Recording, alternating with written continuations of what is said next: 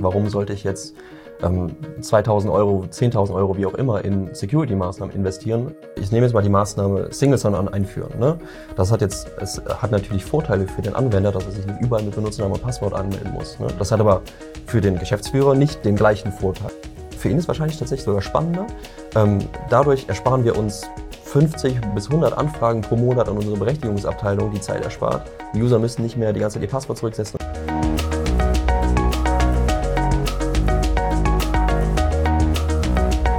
Hallo und herzlich willkommen. Willkommen zum RZ10 Podcast für SAP Basis und Security. Mein Name ist Tobias Harmes und mit mir dabei heute ist Luca Kremer. Hallo Luca. Hallo Tobias. Du bist Fachbereichsleiter für RZ10 Security, mhm. also die Consulting-Truppe, die hinter RZ10 und MindSquare steht, die sich komplett kümmert um alle SAP Security relevanten Themen und Berechtigungen. Mhm. Und unser Thema heute ist Security Awareness und ich habe dich auch deshalb eingeladen, weil du natürlich in deinen Projekten immer dich auch mit diesem Thema ich sag mal, herumschlagen muss. Aber so ein bisschen, wir haben uns, wir haben ja auch im Vorfeld schon mal kurz darüber gesprochen, ähm, so die Überlegung, dass wir mal eine Folge machen, wie kann ich eigentlich äh, die Herzen erwärmen für äh, Security? Also äh, genau. das, äh, ihr habt ja in vielen Projekten auch das Thema, ähm, dass ihr mit ja, mit Kunden und Teilnehmern in Projekten und überhaupt Interessenten auch darüber sprechen müsst, ja, lohnt es sich? Warum Geld überhaupt für Security ausgeben? Mhm. Ja, und dann äh, sag mir doch mal, warum sollte ich, warum, ich meine, wir alle wissen, äh, wissen, dass es ähm, Sicherheitsthemen gibt im SAP, die behandelt werden müssen. Mhm. Jedenfalls, ich unterstelle mal diejenigen, die uns hören jetzt ähm, und, und sicherlich auch nochmal ein größerer Kreis von CISOs und, und ähm, auch IT-Leiter natürlich irgendwo, ja. Aber die Frage ist, ne, warum sollte ich Geld ausgeben. Wie, wie macht ihr das in den Projekten? Ihr werdet ja beauftragt, ihr macht das ja nicht für lau. Ja, das ist richtig. Ja. ja, genau. Also wenn du die Frage stellst, warum sollte ich jetzt Geld für Security-Maßnahmen ausgeben, dann setzt du dich ja direkt in eine Perspektive ne, von jemandem, der das fragen würde. Und wer würde sowas fragen? Das ist ja jemand, der tatsächlich Budgetentscheidungen hat, der Geld ausgibt dann auch dafür. Ne? Also Geschäftsführer zum Beispiel. Ja. Und äh, für den muss sich das natürlich budgettechnisch auch irgendwie lohnen. Ne? Also da muss ja irgendwas dahinter stehen, warum er Geld dafür ausgeben sollte. Also es gibt nicht die pauschale Antwort, warum sollte ich jetzt ähm, 2000 Euro, 10.000 Euro, wie auch immer, in Security-Maßnahmen investieren, wenn für ihn nicht klar ist, was dahinter steht. Und das sind halt Sachen, womit, wir, womit wir uns dann beschäftigen, womit wir uns rumschlagen mit unseren Kunden sozusagen. Aber was ich sehr gerne mache natürlich um äh, ja, da halt, das hast du jetzt gerade nochmal gerettet, ja. um da halt rauszufinden, ähm, was da tatsächlich dahinter steht, ne? Um dann, damit das halt nicht einfach so, oh, wir machen jetzt hier irgendwelche ähm, doofen Security-Maßnahmen, weil der Berater das sagt, sondern einfach, weil jeder erkennt, was dahinter steht und das dann auch wichtig ist. So, jetzt äh, habe ich ja auch das eine oder andere Projekt äh, da schon gemacht, ähm, dass jeder jetzt dahinter steht. Äh, da, wie macht ihr das denn? Also wie, ja. wie erreicht ihr denn, dass ihr da ja, grünes Licht bekommt? Mhm. Fallen natürlich viele äh, verschiedene Faktoren mit rein. Ne? Also grob zusammengefasst kann man das ja als Change Management so ein bisschen betrachten. Also es gibt ja, wenn wir jetzt eine Security-Maßnahme ausführen, ändert sich ja einiges. Ne? Wir nehmen mal SAP-Berechtigung als Beispiel. Mitarbeiter bekommen neue Berechtigung. Äh, neue Berechtigung heißt ja in dem Fall ja meistens weniger als vorher. So, und dann müssen wir natürlich betrachten, auf wen hat das jetzt Auswirkungen, wenn wir das machen. Also wir, wir gehen es mal, wir gehen es mal davon aus, wir sind schon in einem Projekt und äh, machen jetzt ein Berechtigungsredesign und dann passiert etwas. Wir machen Fachbereichsworkshops, wir sprechen mit Leuten ähm, und dann das Endergebnis ist aber, der Benutzer, der im SAP-System arbeitet, hat weniger Berechtigung. Okay. So, und da muss man sich natürlich bei diesem Endergebnis Gedanken darüber machen, was für Auswirkungen hat das auf die verschiedenen Leute. Ne? Also zum Beispiel den Benutzer selber. Der sieht nämlich letztendlich das Ergebnis, ich habe weniger Berechtigung. Und das löst ja ein Gefühl in dem aus. Ne? Also mir wird was weggenommen. Ich als Anwender kann tatsächlich dann weniger. Ob, obwohl, es vorher, obwohl es vorher vielleicht nie benutzt hat und auch nie brauchen wird. Ne? Redesign ist ja auch nicht dafür da, um jemandem tatsächlich etwas wegzunehmen, womit er täglich arbeitet, sondern um einfach das Security-Risiko da zu mindern. Und sowas muss halt identifiziert werden erstmal. Wer sind denn die betroffenen Gruppen? und was hat das für Auswirkungen auf die und was könnte das auch für Auswirkungen auf das Projekt haben. Das ist auch ein großer Faktor, warum verschiedenste Projekte zum Scheitern verurteilt sind, wenn man sich da von vornherein keine Gedanken drüber macht. Wie, wie ist das denn? Äh, sagen die, stehen die User auf und, und sagen dann, ey, ihr nimmt mir meine Transaktion weg? Oder? Teilweise schon, ja. Also ich hatte schon den Fall, dass wir ähm, sozusagen eine Transaktionsliste für eine neue Funktion von einem User bauen sollten und äh, haben dann den, dem Key-User diese Liste sozusagen gegeben und habe gesagt, hey, hier schau nochmal drüber, ne? das ist das, was wir jetzt ähm, so identifiziert haben. Und was hat er gemacht? Er hat sich seine, er hat diese Liste genommen und das gegen die Favoriten aus seiner aus seinem Submenü gehalten. Ne? Und dann sind natürlich ein paar Sachen aufgefallen, die mal in seinem SAP-Menü standen und da immer noch drin stehen, die aber jetzt nicht mehr in der neuen Rolle sozusagen drin sind. Da kam eine Liste zurück mit erstmal den, den ganzen Favoriten und noch ein paar Add-ons, weil das könnte man ja irgendwann mal brauchen. Ist auch verständlich, würde ich wahrscheinlich auch so machen als, ja. als Nutzer. Ne? Ja. Und äh, da muss man natürlich sauber gegen argument, äh, argumentieren, beziehungsweise halt eine saubere Kommunikation fahren, dass er auch versteht, was dahinter steht und halt nicht einfach diese, diese Liste nimmt ähm, und die uns wiedergibt. Ja, und, und wie macht ihr das? Also ich mhm. meine, äh, was wäre denn dann so eine Kommunikation an so jemanden? Also wie wie entschärfst du diese Situation? Weil er hat ja, ja, wie du sagst, das Gefühl, ihm wird was weggenommen. Und ja. de facto wird ihm ja auch was weggenommen, aber du sagst, es wird ihm nichts produktiv Genutztes genau. weggenommen. Also was, ja. was sagst du dann? Also erklärst du ihm das dann einfach und dann, ah, so oder wie? Äh, also in der Situation muss man das natürlich dann erklären.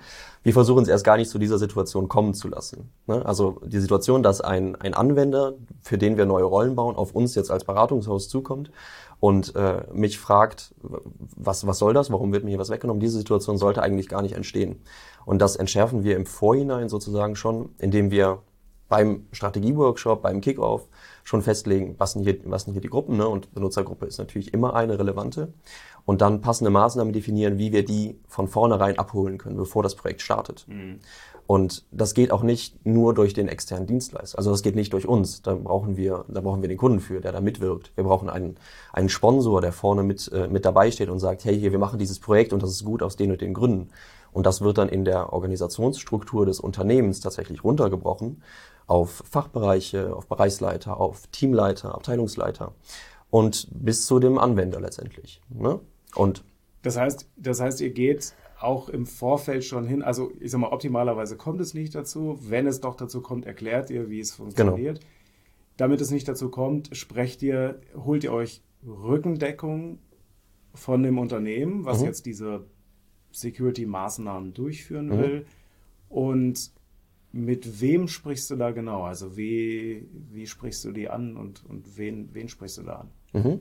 Also gibt natürlich verschiedene Gruppen. Ne? Also jetzt, wir, wir starten ein Projekt, da ist ja immer. Also wir, wir bewegen uns, wir sind ja jetzt direkt ins Projekt gesprungen. Ne? Ja. Wahrscheinlich muss man jetzt ein bisschen zurückspulen. Genau, ja. Äh, Nochmal ja. ein bisschen, okay, was ist am Anfang des Projekts Richtig. oder vielleicht sogar davor, ja? Ja. Genau, also wie gesagt, wir müssen ein bisschen zum Anfang des Projektes gehen. Da sprechen wir ja meistens mit jemandem aus einer Berechtigungsabteilung, also irgendeinem Security-Verantwortlichen tatsächlich. Das ist wahrscheinlich ein, Abteilungsleiter, ein Bereichsleiter. So, und der ist auch meistens tatsächlich der Sponsor, ne, der dann dahinter steht und sagt, hey, wir machen hier dieses Projekt und das ist gut aus den und den Gründen. Ähm, und mit dem identifizieren wir dann am Anfang schon, okay, was sind Gruppen, die du, die du hier definitiv abholen musst? Ein Betriebsrat, ne, deine Fachbereiche, die, die, die Leute, die nachher in den Fachbereichen Verantwortung für die Rollen übernehmen sollen. Ganz wichtige Gruppe. Ähm, und natürlich die User am Ende. Ne? Und derjenige, der das Geld ausgibt, wenn das nicht selbst ist, der muss natürlich schon vor dem Projekt abgeholt werden. Sonst kommen wir gar nicht erst ins Projekt.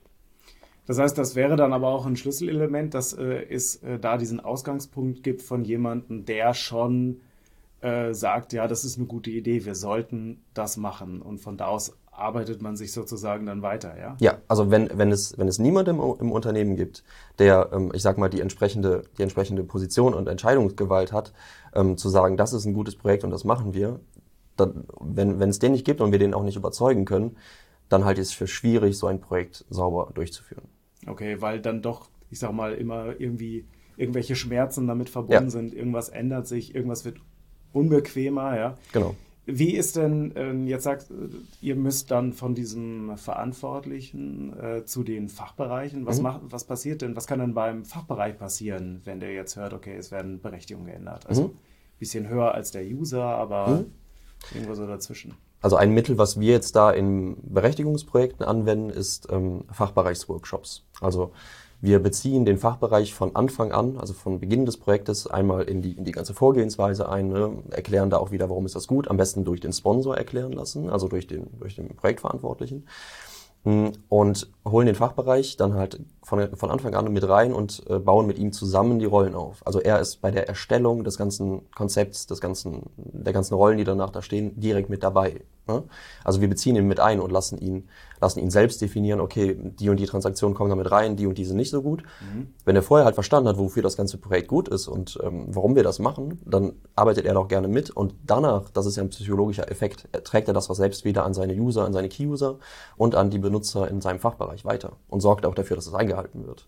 Das heißt, das Feedback ist dann da auch, dass die sich da mehr dass die da mehr hinterstehen. Ja? ja? Oder auch noch die Erfahrung ist dann, dass die da mehr hinterstehen, hinter diesen Berechtigungen. Definitiv. dann selber, okay. und, und auch, dass es halt nachhaltiger ist. Ne? Also, dass wir nicht ein Berechtigungsredesign machen und danach, nach zwei Jahren, hat sich wieder verlaufen. So, und das ist ja auch eine sehr große Sorge, die ich von meinen Kunden am Anfang immer höre.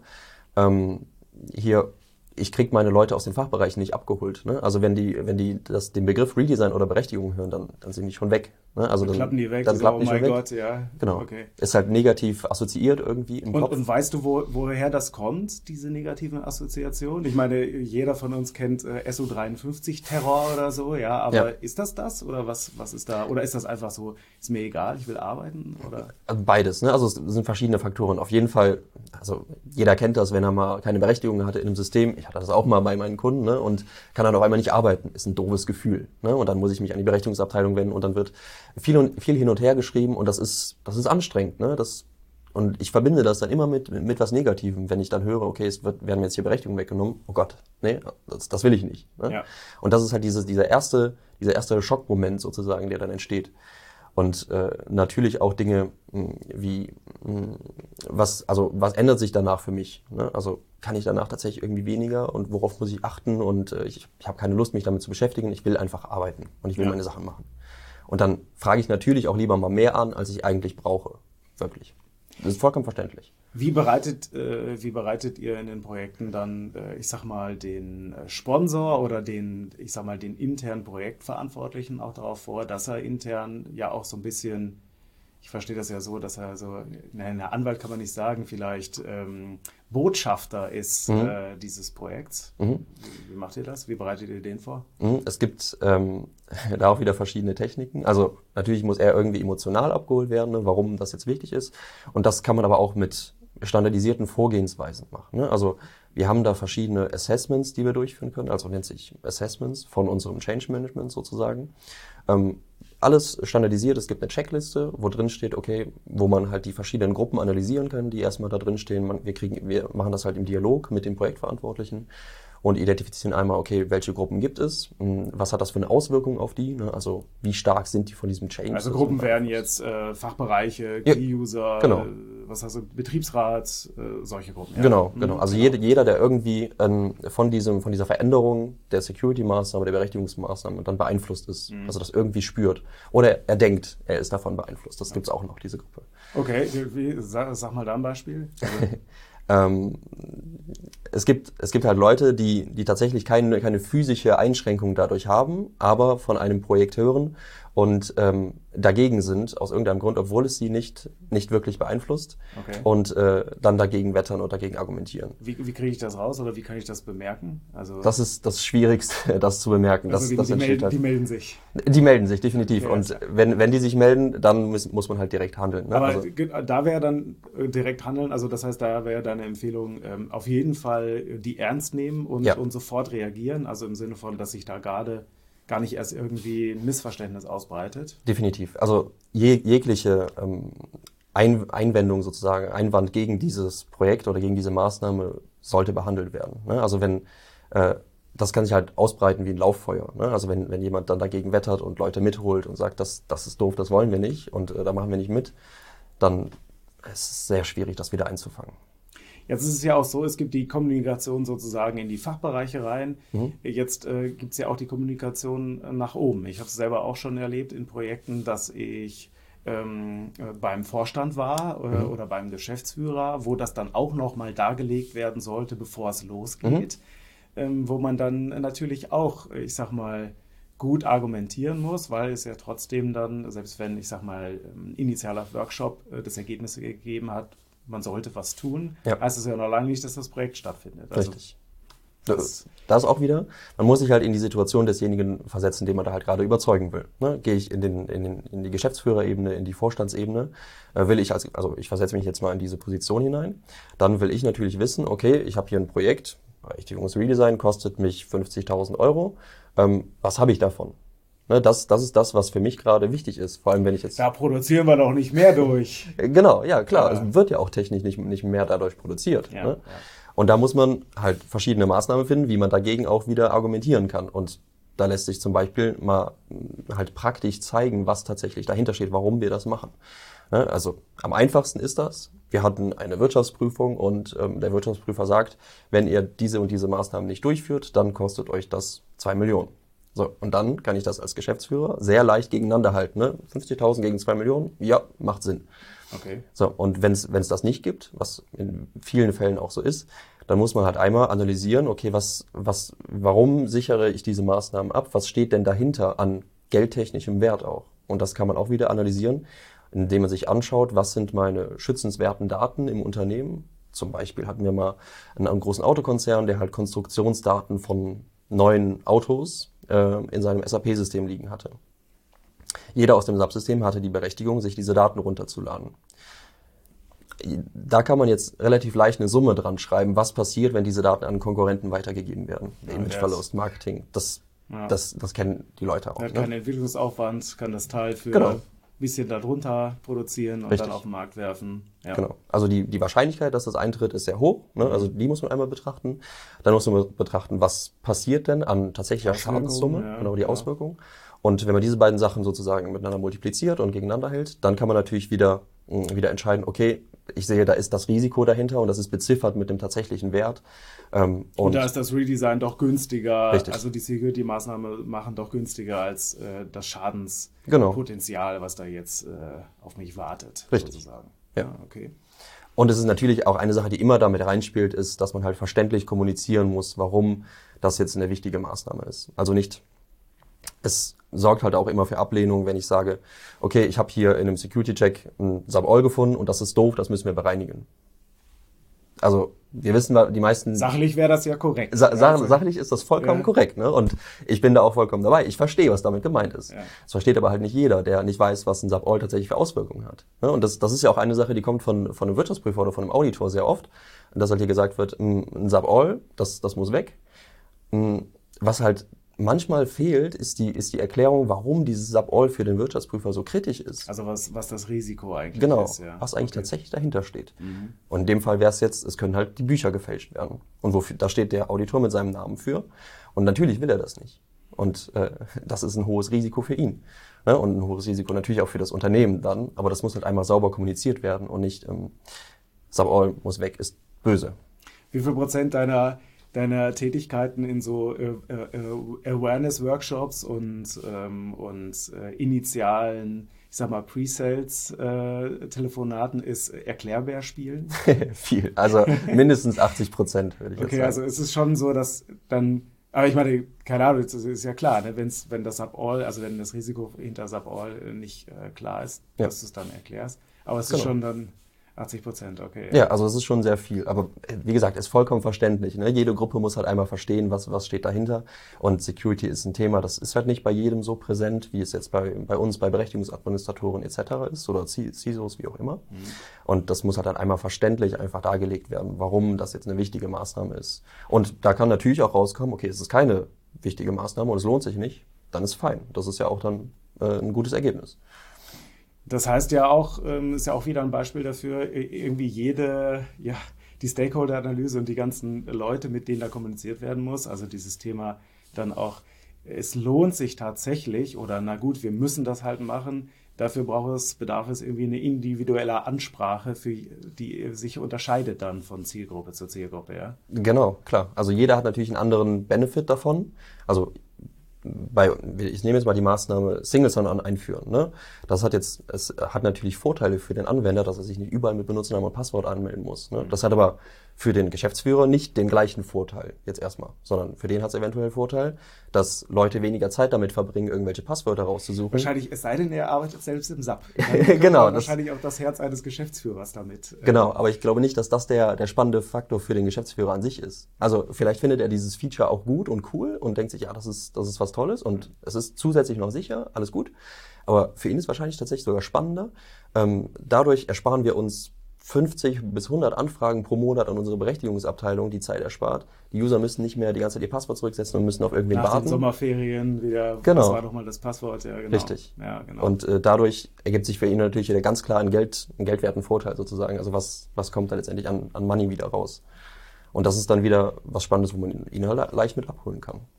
Das heißt, dass du sagst, äh, also ich höre so ein bisschen raus, äh, dass also Geld für Security ausgegeben wird, ist auch eine Frage der der richtigen Argumentation. Also dass ich im Prinzip für die jeweiligen ähm, Stakeholder, die das irgendwie betrifft oder eigentlich betreffen sollte, mhm.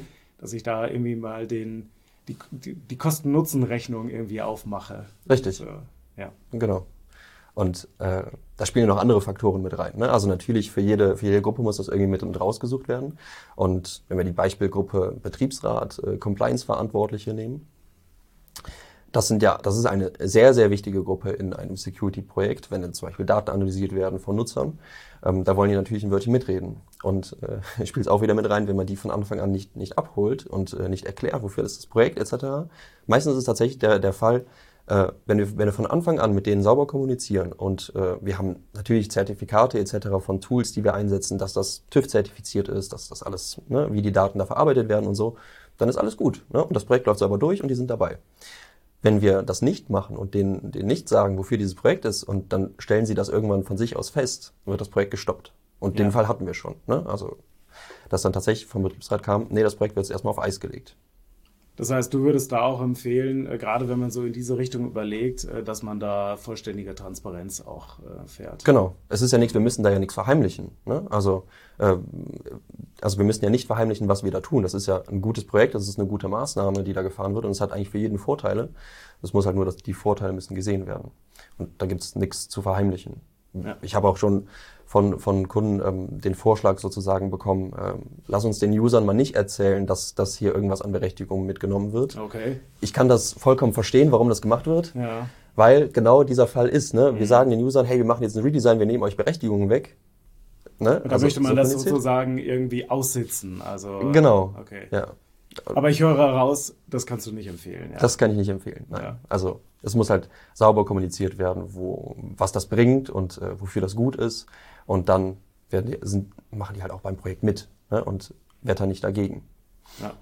Wenn ich jetzt äh, eigentlich über, also schon so vielleicht ein schlechtes Bauchgefühl habe bezüglich meiner Security, aber ich bin jetzt noch nicht der Security-Prophet oder, mhm. oder mir fehlen ein bisschen die Argumente auch, mhm. um das jetzt in irgendeine Richtung mal zu dem nächsten Schritt zu bringen. Also wenn ich im Prinzip jemand bin, der ein bisschen frustriert auf sein Unternehmen blickt oder auf seine Kollegen und mhm. einfach feststellt, man ist der Einzige, der äh, sich Gedanken darüber macht, sub all bitte, bitte nicht, ja, mhm. in der Produktion. Ähm, wie, was kann ich mir denn, ja, was kann ich denn tun, um da, um da vielleicht mehr Argumente zu sammeln? Mhm. Ähm, zum Beispiel mich kontaktieren. das kam nicht überraschend. Ja. Nein, also wir, wir unterstützen unsere Kunden natürlich dabei. Das ist auch ein großer Faktor. Ne? Wie du gesagt hast, in, allein in Pre-Sales-Telefonaten oder äh, in Workshops, die, die, ich halte, auf mhm. Vorträgen, wo ich bin, äh, mit meinen Kunden zu kommunizieren, wie sie da jetzt rangehen können. Ne? Und das ist halt pro Kunde sehr, sehr individuell. Also ähm, wir haben verschiedene Maßnahmen, die wir fahren können. Wir können Security-Check machen, ne, zu überprüfen, okay, wo sind denn hier gerade Lücken, wo ist was irgendwie kritisch. Ähm, wir können Penetration-Test machen, um ein bisschen auf die Systemsicherheit nach außen zu schauen. Äh, wir können auch einfach mal einen Strategie-Workshop machen, ne, um mal auf der Metaebene mehr zu analysieren, wo ist gerade, wo, wo stehen wir gerade mit unseren Benutzerprozessen, wie sieht das ähm, mit den Security-Maßnahmen gesamt aus und wo wollen wir eigentlich hin, um dann darauf basierend auch mal zu schauen, okay, wie ist denn die Situation im Unternehmen? Also wie? Also das irgendwie zu objektivieren. Genau. Also so irgendwie, wenn da jetzt irgendjemand ein Gefühl hat, ja. äh, das in Zahlen, Daten, Fakten zu übertragen, Richtig. indem man, ja, wie, wie könnte sowas aussehen? Also ähm, was ist dann das Ergebnis eines Security-Checks? Mhm. Security-Check ist zum Beispiel das Ergebnis von, von Findings. Ne? Also, also jetzt mal ganz grob gesagt, es gibt hier 50 User, die können Änderungsbelege löschen. Jeder, das wäre dann Ergebnis von dem Security-Check. Das, okay. das wäre erstmal das, das faktische Ergebnis äh, im Sinne von, wir haben ja eine Zahl, die, mhm. die darlegt, was tatsächlich der Fall ist. Ne? Und das alleine reicht natürlich noch nicht. Da muss wieder dann die Metaebene, die Erklärung dazu, was das jetzt für Auswirkungen hat. Ne?